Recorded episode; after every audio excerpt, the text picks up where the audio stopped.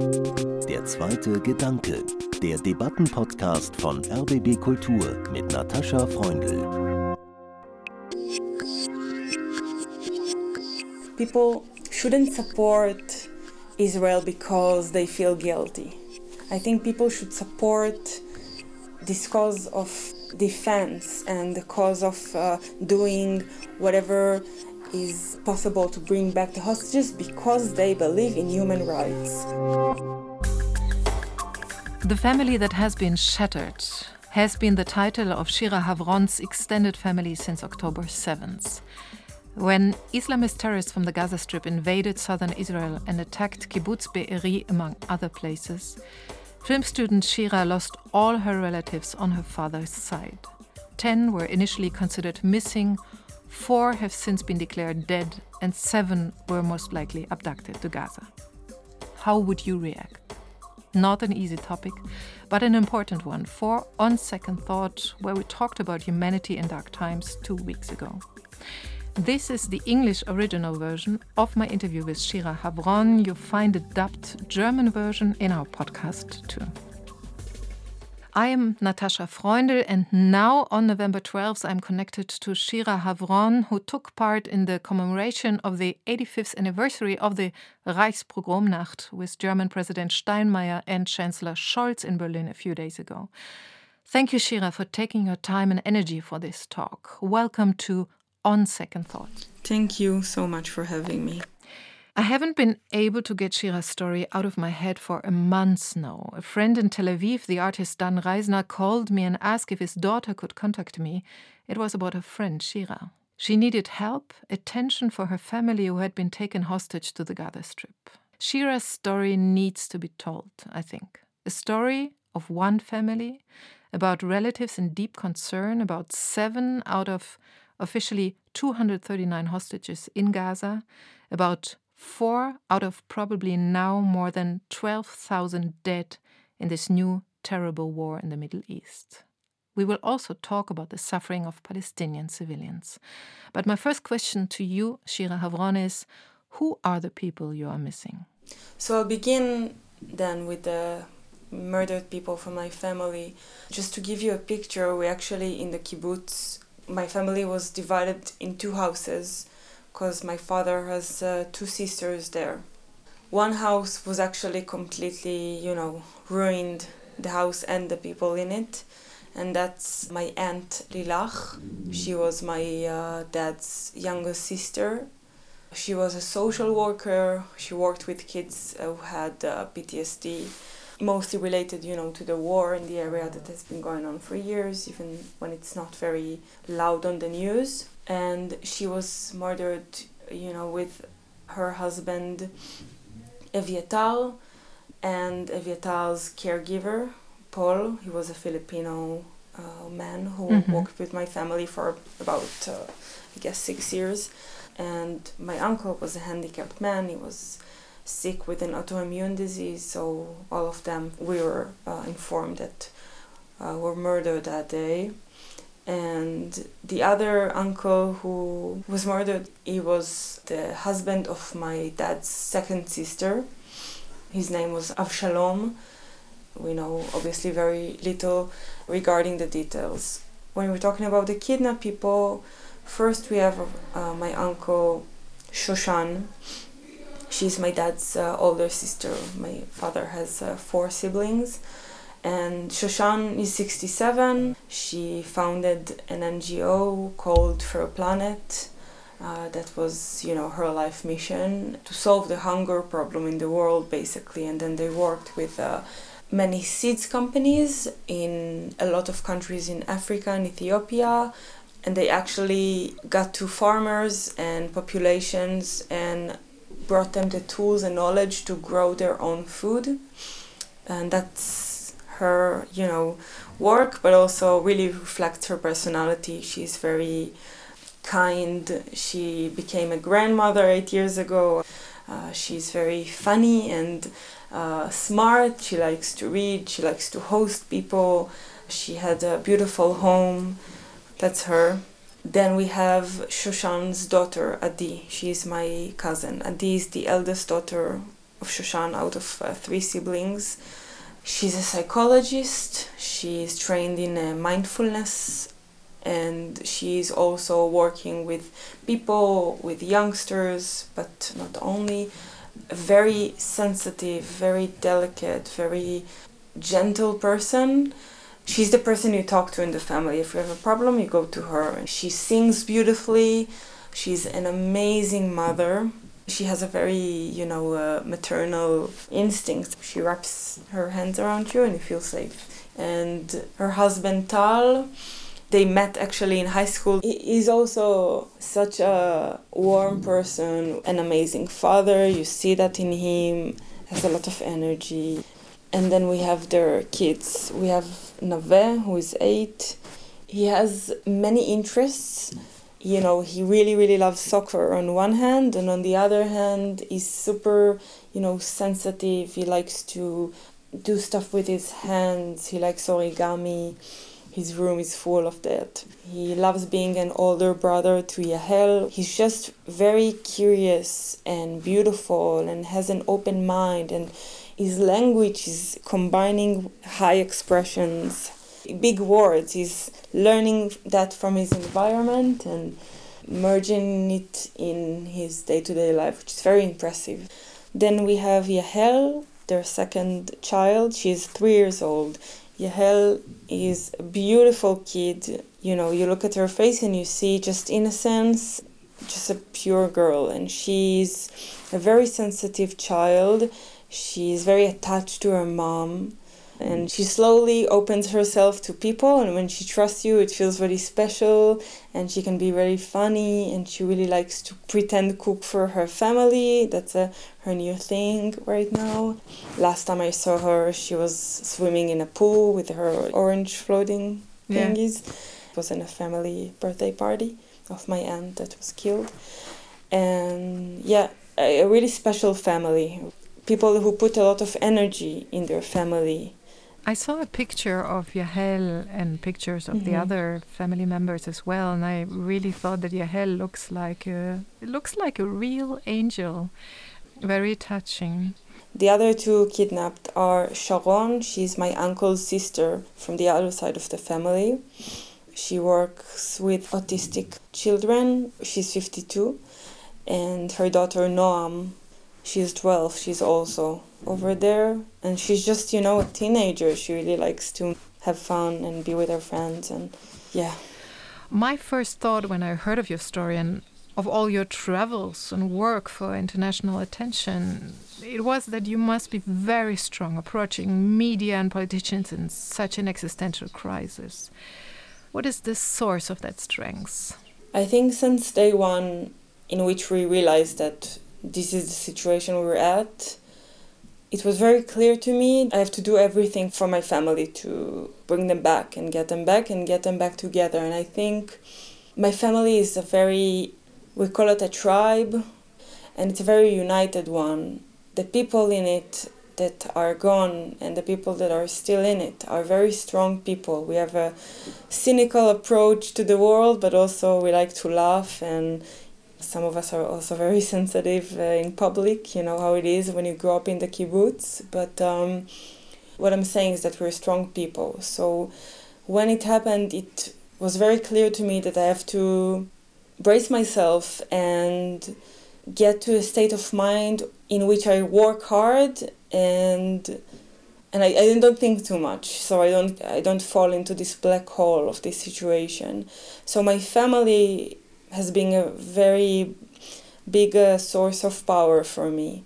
I know I need to do it for my family. You know, my sense of self has moved aside and I'm just a messenger now. I'm doing my part, you know, and I think the second source can be my cousins who are now orphans. You know, my cousin Shaked, that her dad was murdered, and her mother and sister and niece and nephews are in captivity if she is strong, then I have to be strong. And she's pregnant in it. You know, she's oh, wow. uh, in week uh, 30, I think, which is almost, you know, we have like a hierarchy of people in this family who got hurt. And obviously, all of us are in it together and we hurt and we are broken, but we have to support uh, you know, the people that are in the eye of the storm. There is an essay by Susan Sontag, by the essayist mm. and philosopher Susan Sontag, regarding the pain of others. And there she writes mm. Compassion is an unstable emotion. It needs to be translated into action or it withers. And you actually went into action right away from your trip to London. You flew to Brussels to meet mm-hmm. representatives mm -hmm. of the European Parliament to get their attention and actions to free your mm -hmm. family members and actually all Israeli hostages in the Gaza Strip. Yes. Why Brussels? At the beginning of it, I used to say, I'm not a politician, I'm just a civilian, I'm a film student, I don't know anything about politics.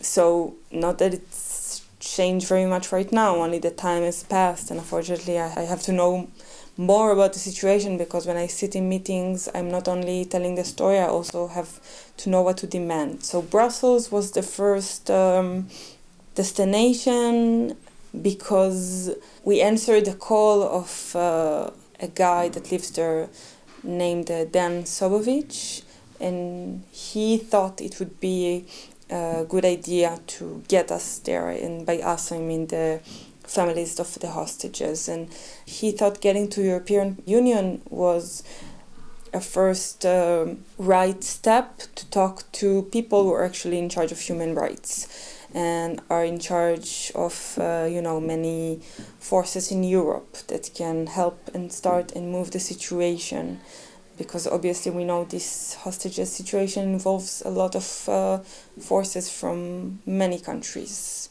so, you know, we met with uh, Charles Michel during that week. He's the head of the council of the in the EU. He's the president, so he's in charge of the 27th uh, prime ministers of uh, the European uh, countries. We thought we'll start at the top, I guess. Obviously, you know, nor him or I are uh, geopoliticians in our profession, but uh, it was created in some kind of a vacuum that was there four days after the Black Saturday, so I think we did our very best to figure out what's the right moves. Yeah, what were your experiences there? Brussels was uh, very welcoming. You know, initially it was uh, we flew there to for me to speak in a rally that was already planned, but just changed the subject to the hostages situation people are very supportive. They hugged me, they cried, they promised me to tell a story and do whatever they can.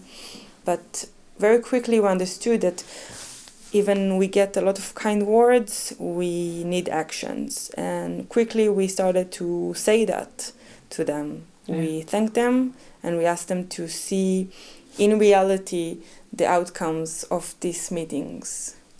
And what did they say? They say well, they will do their best. And yeah. you know some some bureaucratic stuff is you know putting my family's names in a list etc because my family are german citizens. Most of them some are austrians some are italians. So that was done very quickly but on the bigger aspect of the situation of actually getting them out I, I understand, even though I don't want to accept that, it's very complicated to do. So I can only hope that they're still working, and I hope they kept their promise to me. Sure. All the hostages, I mean, all your family members that forced by Hamas fell into this situation, they were all born and raised in Israel. Your mm-hmm. aunt Shoshan, your cousin Adi, her children Nave and Yahel have also German passports. It's as you said mm-hmm. just now. And their father, your cousin Tal, has an Austrian passport too. Mm-hmm. And your uncle Eviatar and his wife Lilach, who were killed on October 7th, they had also Italian citizenship. Exactly. I think it's interesting for German audience to understand why Israelis try to get non Israeli and especially European passports. Can you explain? I think it has many aspects that I didn't think of till, you know, till this happened to us. I think initially we're talking about the connections to our roots. You know, my grandfather escaped Germany before the Holocaust. He lived in Stuttgart, and luckily they had the aims to come to Israel and escape. When they started, you know, sensing that the warm uh, was starting to blow. So I think it's something about connecting to our roots here and feeling the sense that we have another home you know, I think people are very connected to their homes in Israel, to their home, and not even getting into, you know, Zionism, etc. People are born somewhere and they have a community and that's their home forever. But I think from my close surroundings, people are also interested in expanding their boundaries to other places. And for me, having a dual citizenship you also have a German it, passport, right? Yeah. Yeah. Yeah, true. For me, it's I think gives me options, you know, if I'm completely honest. It yeah. gives me options. I'm a student right now and I'm a film student, so knowing that I can go to uh, Berlin or any other place in Germany or in Europe uh, in that sense is encouraging because I feel I want to know the world. I want to be a part of the film community somewhere else. And I feel people with their parallel uh, dreams or hopes for their future also are glad to have that option and to feel that they have a second home abroad. Sure. Yeah. And, yeah. Let's talk about uh, Kibbutz Be'eri in the south mm -hmm. of mm-hmm. Israel, in the Negev, which was mm-hmm. founded mm -hmm. by your grandfather Abraham right. And his wife Rina. And yes, maybe you can tell us more about them and about about the kibbutz life, about the idea of the kibbutz. So maybe I'll start actually with them. My uh, grandmother passed away two years ago, and my grandpa passed away last year now we say it's very lucky for them not to see what happened. But my grandmother was an educator, she was a writer, she wrote uh, books for the education system about Israel, about geography, and also, you know, literature, not only study books.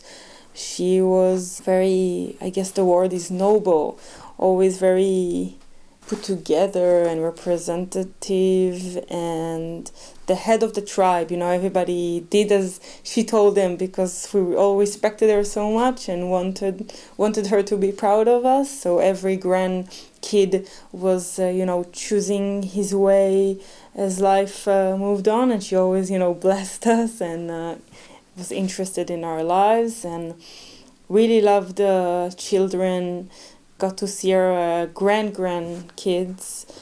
And in her early days, as you mentioned, in 46, they actually founded a kibbutz. And then she worked in all the communal work that had to be done. So, very little ego and a very large community of friends and family. Always, you know, like to travel, see new places. And that leads me to my grandfather, also were a very, very, very curious person. They always documented everything, and um, he studied actually in his 40s after you know building the kibbutz and starting his family. He went to study, and he studied uh, biology, and he uh, experted in uh, the study of uh, insects. And uh, he was right. a farmer, but but also you know a professor. He was a professor, and the kibbutz. From here, I'll say. It was heaven and earth beautiful, amazing atmosphere, very closed and um, not very large community, only 1,200 people.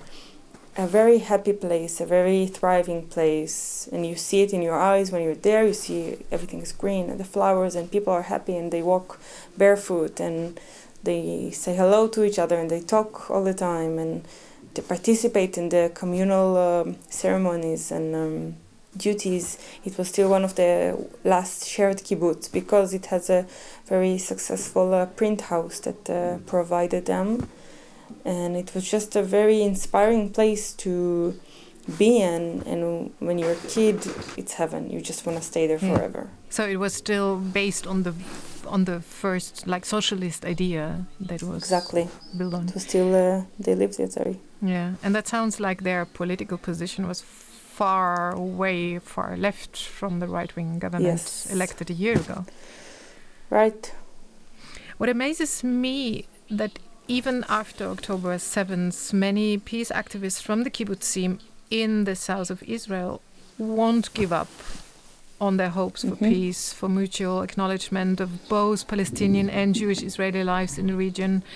Some, for Mhm. instance, used to transport sick children from the Gaza Right. Strip to Israeli hospitals in their private cars, and they want to continue doing that. What do you think about that? I think it's the most amazing thing you can do and the right thing you can do. In Be'eri, for example, they used to raise money from the community to transfer to Gazan people who used to work in the kibbutz and then couldn't anymore. They just provided them every month with money they had from their pocket. And as you said, my family are two, all of them are people of peace, peace activists, protested every week when we had a period time of demonstrations and we have Palestinian friends, etc. I think that this is the only way we can actually eventually live our life safely. And I think my cousin, who lost both his parents on that day, said it best. We can't really have security and we can't guarantee it to our, I don't know, future kids if we don't have peace, and it's that simple. People are always surprised that. Uh, I and other people like me and the people from the kibbutzim, like you said, still support and believe it, this idea. But I think you can't do anything else but that after experiencing what my family has experienced that day. Because if we keep fighting, we'll have more of these cases in the future, both in our side, in Israel, I mean, and both for the Palestinian people. And after suffering this much, you're not distant from other suffering. You hear about the families in Gaza and your heart is broken because you know exactly now how they feel. You know, if it wasn't strong enough before, now it's even stronger. And I think this is the only option for having a safe life, for not having this terrible massacre that we had again, because what guarantees that it won't, you know, happen again? Other Israelis react with anger, speak about force, you know, speak about military force that needs to be laid on the Gaza Strip to to erase Hamas. That's a different Mhm. language. It is, but I think you have to make the very important distinction between Hamas and the Palestinian people, the civilians. And I think it's maybe not done enough and it's not clear enough. And I think erasing Hamas should mean erasing this terror organization that currently killed and destroyed and kidnapped my family. I don't think any civilian should get hurt. I think killing civilians in any place in the world is wrong and horrible and should be condemned and not be done at all. But, you know, we see the calls for retaliation from the people in Israel, from the public, and people are angry, people are hurt, people are sad, and they navigate their anger towards other people. And I think that's not the way. Yeah, you know, eventually we're in a war, we've been attacked brutally, and something needs to be done about this. Obviously, we can't escape from this. Israel has the right to defend its people. The way it's done, obviously, if civilians are hurt, I have my criticism, but we have to remember that Hamas is using people as a human shield. They're using the Palestinian people in Gaza, and now they're using my family. It hurts. It hurts the violence, the fact that there's a war. It's.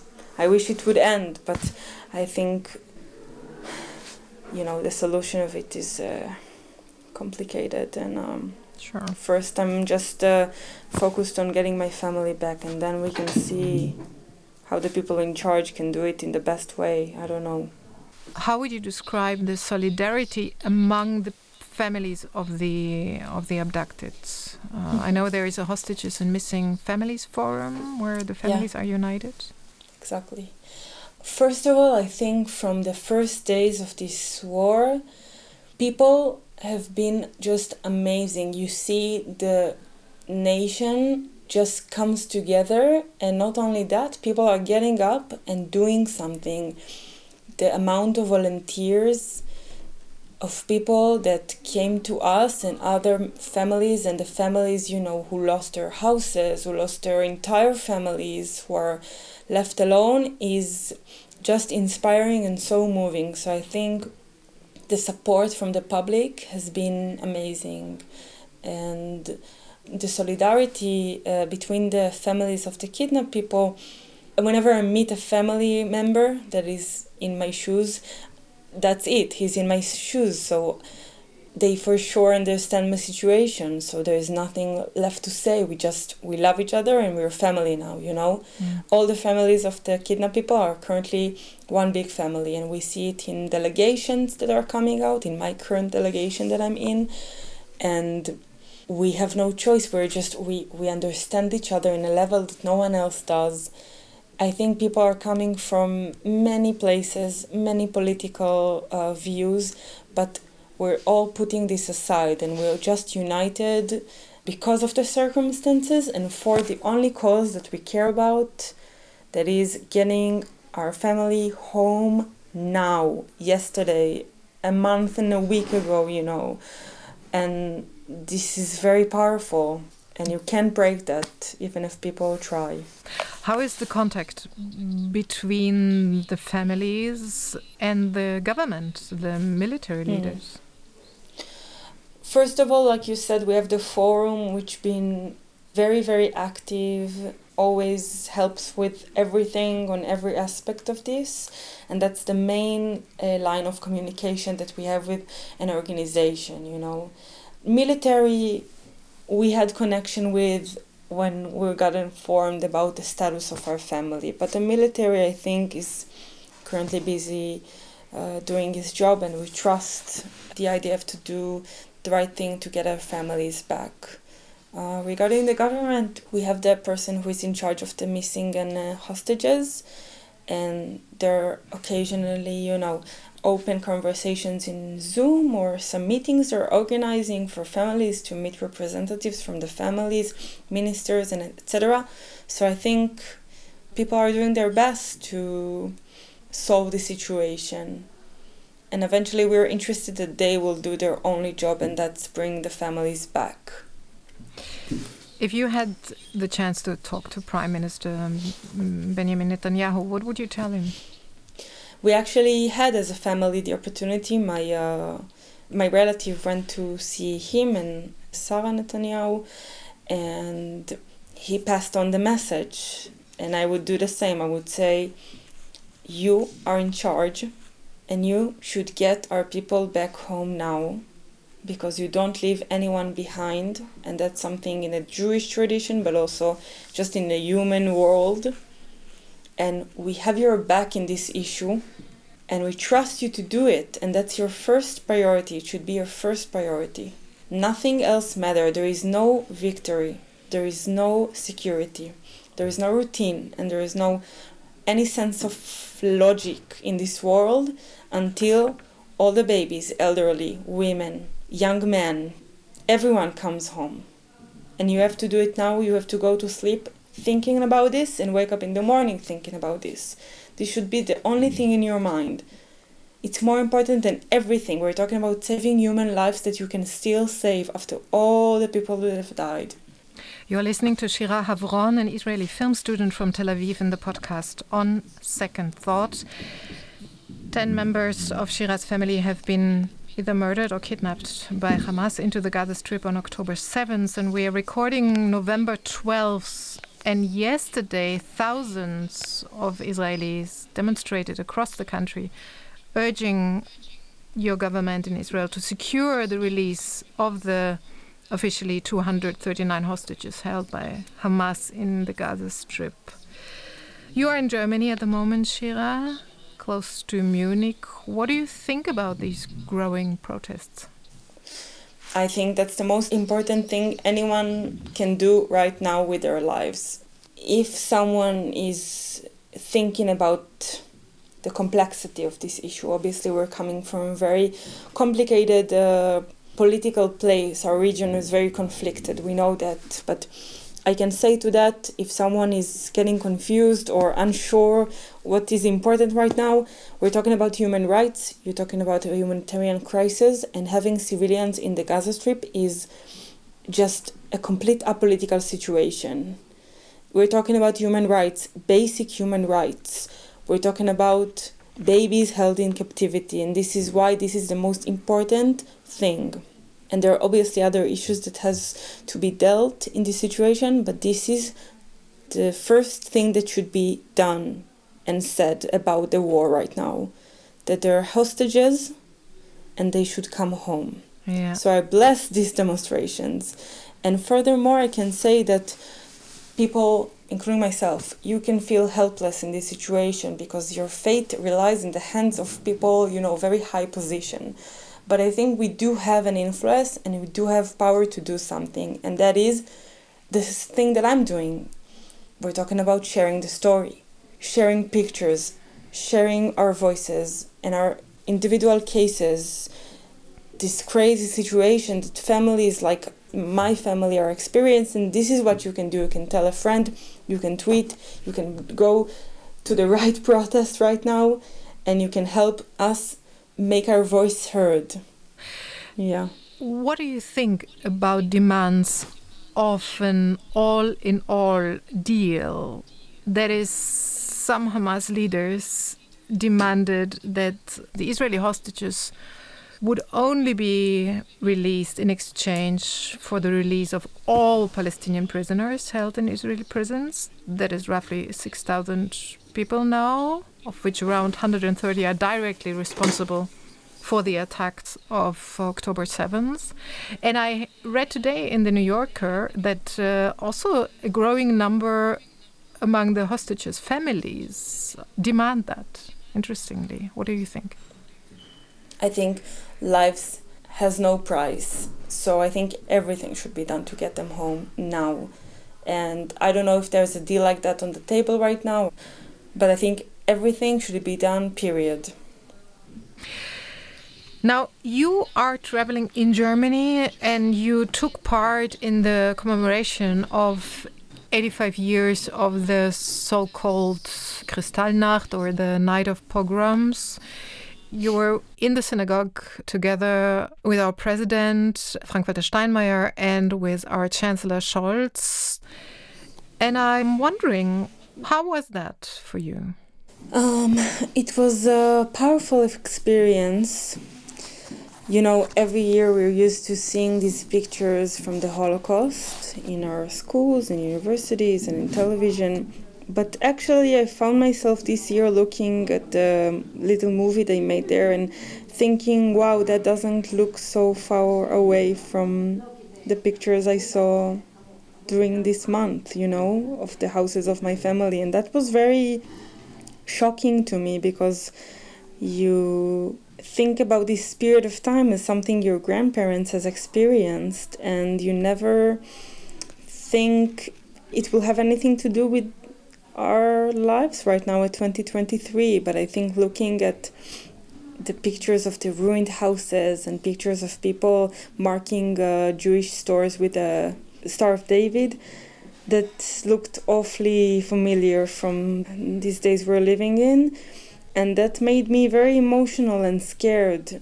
And I never really scared about my position in the world, even as a, an Israeli Jewish woman, because I always, you know, as a left wing woman, as a woman who in my way, however I can, when I can fight for the rights of my fellow Palestinians and for the minorities, uh, populations altogether. I never thought I would be a target or a victim of something like that. I think most of the ceremony I thought that I can't really believe that I'm in this position and how familiar these pictures looked. Many people here say including, for instance, someone I had in the show two weeks ago, Dani Cohn-Bendit former uh, EU politician, that Germany, because of its history, because of um, Germany being the root of uh, Shoah, is not in the position to give Israel advice. What do you think about that? I think there is always a place for a right criticism, and by that I mean uh, building criticism, that one that helps improve actions and not destroy or put down uh, a person or an organization or a government or a country, etc. I think there is a place to criticize. Even now, me as a victim of the situation, as a representative of my family and other families of abducted uh, people, has the room to criticize and have a critical thought about the situation, my representatives, the world. I think people shouldn't support Israel because they feel guilty. I think people should support this cause of uh, defense and the cause of uh, doing whatever is uh, possible to bring back the hostages because they believe in human rights. I think it should come from there. Obviously, in this situation, the situation of war, there are no angels except you know the people of my family who got killed and mur- or taken away. Politicians and forces, they all have something, ways to be better, ways to improve themselves and their policies. And we as a country, I think, a country that has an occupation going on. So I think we have a lot of stuff in our way that has to be changed and improved. Obviously, now I can't really think about it because I'm worried about my family and I need to get them back. But once they're home, obviously, we have a lot to deal with. And I think the most important value you can support is human rights and values of humanity and peace. You are a filmmaker. You want to become a filmmaker, Shira Havron, and I'm wondering, and that's my last question do you think you will ever be able to do a film about what's happening now, or how will the recent events influence your work, your creative mm -hmm. work in film? I think I will have to do a film about what has happened in some way. I'm not sure if it would be, you know, an action movie because that's not really my style and that's more of a Hollywood thing, I guess. But um, I think I will have to do a film about what happened, and I already. I was encouraged by uh, my boyfriend to start and think about it, not as an art um, or artsy or self expression kind of thing, but because this is an activist move that obviously I can do alone because I'm not able to have that perspective now. But I think everything that happened will affect my work because my work has always been coming from an inner place and my thoughts and my uh, emotions in the past couple of years has been very much about my family. My family has been a big part of my heart the most precious thing to me. I feel very proud to be a part of it, but also I'm conflicted because it has a lot of um, I don't know forces and ideas and personalities within it that occupy my mind. My first film was filmed at uh, Kibbutz Be'eri and was about my dad and I, a grandmother's uh, Shiva. So you have that, you know, I still have that film to edit and will have to be completed and we'll see how it will be done, but that's already an effect. And I think also, I think this situation has really showed me what's important in life. And as cliched as it sounds, it did because life, health, family, love, that's the most important stuff. And you look at things differently after something like this had happened to you. And I never thought it would happen to me. To your question, yes, definitely yes. Thank you so much, Shira Havron, and all the best to you. And I hope that all your family members will come home safe and sound and will come back to a daily life and will be able to pick up that point from which they were taken on October 7th. And I wish you a lot, a lot of the strength that you obviously have for the coming days. Thanks a lot. Thank you so much for having me. The family that has been shattered. The new title of Shira Havron's family since October 7th, so she writes on social media. Shattered can mean two things broken or shaken. What is certain for this family, nothing has been the same since October 7th, and for all the other victims of this war, which was unleashed by the Hamas massacres. Shira Havron and her comrades have not been broken, nor has their commitment to human rights and real peace in the Middle East. I don't know if I would be capable of such thinking. I am Natascha Freundel. This was On Second Thought. You can write us at der zweite Gedanke at rbbkultur.de. Thanks for listening and thinking ahead.